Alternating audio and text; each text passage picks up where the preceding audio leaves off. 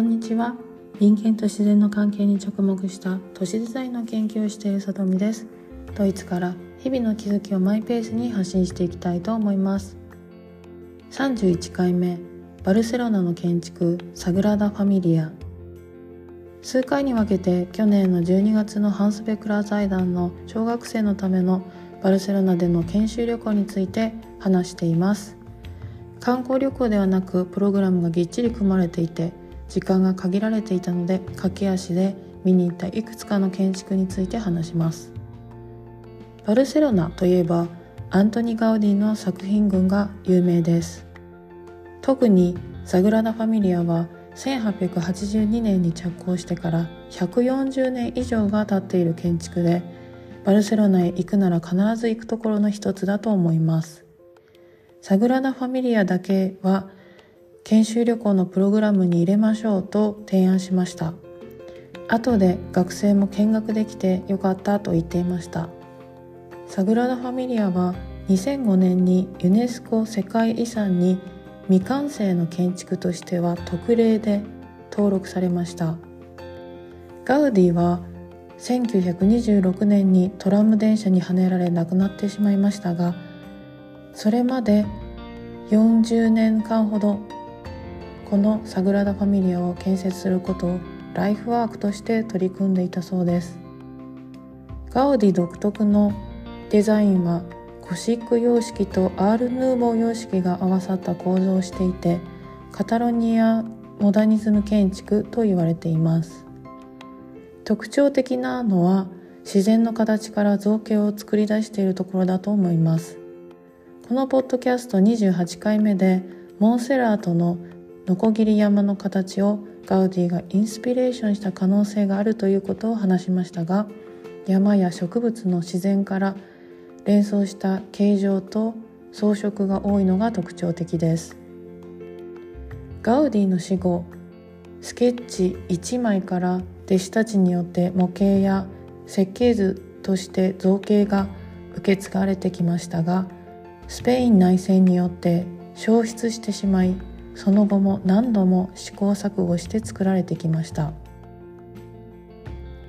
すでに建てられた部分も修復しながら作られていたため1980年代に完成までに300年ほどかかるとも言われていましたが IT 技術の進歩によって 3D プリンターやコンピューターによるモデリングや設計が多用されその半分の150年以内と予想されています。予定通りの場合ガウディ没後100年の2026年に完成されると言われているのであと数年以内です。現在のサグラダ・ファミリアの入場料が30ユーロぐらいするのですが寄付と入場料で建設費が賄われているそうなので納得です。1992年のバルセロナオリンピック開催の時くらいから徐々にサグラダ・ファミリアに訪れる観光客が増え現在では前もってチケットを購入しないと入れないほどです。2010年には当時のローマ法王であったベネディクト16世がローマカトリック教会として認定するミサを行ってカテドラルと言われる大聖堂よりも上位のバシリカとなったそうです。今回このポッドキャストを撮るために調べていましたら2018年の CNN の記事に建設開始から136年後にようやく正式な建築許可が下りたというものを見つけました。1885年に建築許可を受けていましたが許可を出した自治体がバルセロナに吸収合併された際必要な更新がされていなかったそうです。サグラダ・ファミリア側がバルセロナ市に10年間で約3600万ユーロ46億8000万円くらいを支払い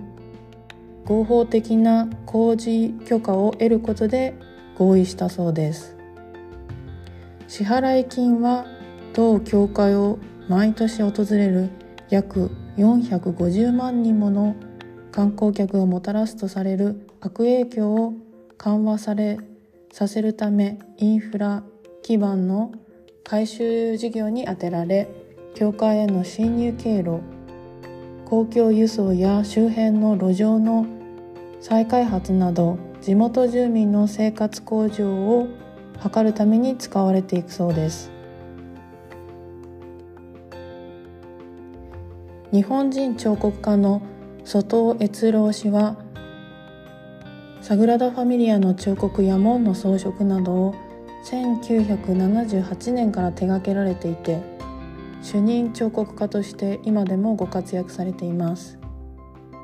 生誕の門は外尾氏の作品でそれぞれの扉がブロンズのツタ足とユリバラのモチーフで施されていて葉や花の中には生き生きとした虫や小動物の姿がありました。ちょうど20年前に訪れた時はまだ全てが出来上がっていなかったので今回はじっくり見ました。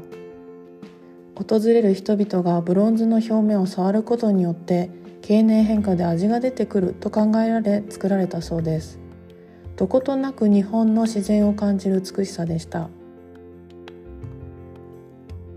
外尾市はフランスとドイツの共同テレビ局アーテのドキュメンタリーでガウディは自然に対して支配的なキリスト教の考えよりも自然と共に生きる感覚を持っていたのではないかと言及されていました。門をくぐって内部に入ると空間の大きさに思わず上を見てしまいます。でもケルンの大聖堂のようなゴシック様式の巨大な建築で圧倒されるというより森林の中にいるような暖かい空間でした。内部空間も20年前に見た時は一部しかできていなかったので20年間で見違えるほど教会全体の空間が出来上がっていました。ガウディは建築家としてより高い教会を建てたいというよりも信仰者として天に近づけるようにと高く高くそびえ立つ塔を設計したらしいです。20年前に見た上下反対の模型を見た時に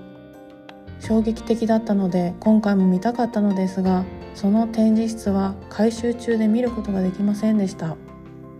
その模型はガウディのワイヤーに重りをぶら下げてそれを180度回転すると構造体ができるという造形的なシミュレーションのものです。重力と荷重を造形にしてしまうという自然の形を観察してきたことから生まれた発想なのではと思いました。直線直角水平がない空間だからこそ木が生い茂るような自然の中にいるような感覚になるのかもしれません。もともとはヨーロッパの伝統である礎石像でしたが時代の変化によって RC 像が多用されるようになり経年変化による劣化を心配したりオリジナルの構造体ではないと批判する人も多いそうです。生誕のファサードと反対側にある受難のファサードの対比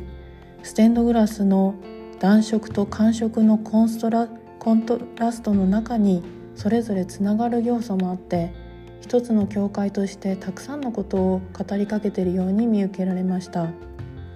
例えば暖色のステンドグラスの端に寒色の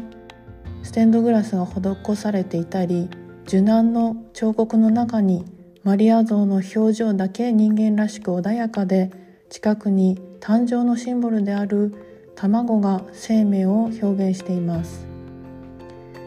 全世界の平和を願ってステンドグラスにはさまざまな宗教や地名が書かれていました。地下のクリプトにはガウディのお墓があります。もし完成間近のサグラダ・ファミリアを見ることができたならガウディはどのように思ったのでしょうか？